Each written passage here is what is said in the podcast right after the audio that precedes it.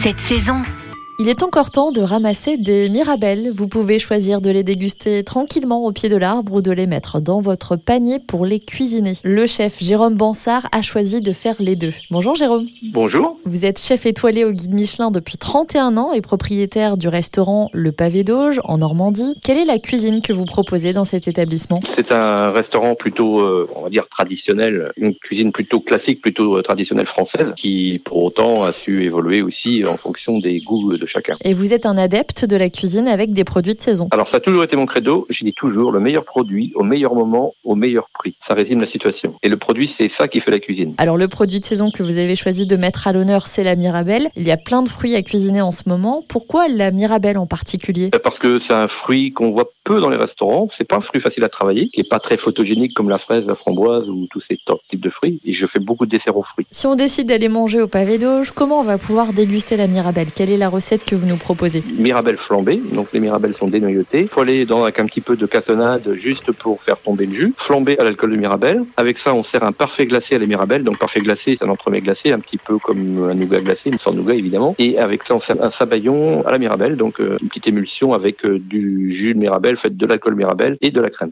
Et on sert un petit plum cake à côté. Et pour ceux qui nous écoutent, qui n'auront peut-être pas l'occasion de venir dans votre restaurant à temps en septembre, comment on peut cuisiner la mirabelle à la maison? On peut faire un sorbet, on peut faire un clafoutis à la maison, on fait un clafoutis. On peut faire aussi un crumble, mais faut, faut enlever du sucre parce que la mirabelle c'est quand même assez sucré, donc il faut, faut équilibrer le, le dessert. Le clafoutis, c'est un grand classique. Une astuce peut-être pour qu'il soit vraiment parfait? Nous on met euh, comme Lyon, au lieu de mettre de la farine, on met de la maïzena. C'est plus léger. Est-ce qu'on peut utiliser la mirabelle dans des plats salés? Ça peut accompagner aussi un canard, un foie gras poêlé, euh, des produits un peu comme ça qui aiment bien le sucre. Un petit conseil pour la cuisson de la mirabelle dans un plat salé? C'est un peu le même principe, mais c'est qu'on met pas très peu de sucre, si on, même si on peut éviter de mettre du sucre, juste faire tomber le jus, c'est tout. Merci beaucoup Jérôme Bansard. Si vous êtes de passage à Beuvron-en-Auge dans le Calvados, n'hésitez pas à faire le détour et à venir déguster les mirabelles flambées tranquillement installées à la table du pavé d'Auge.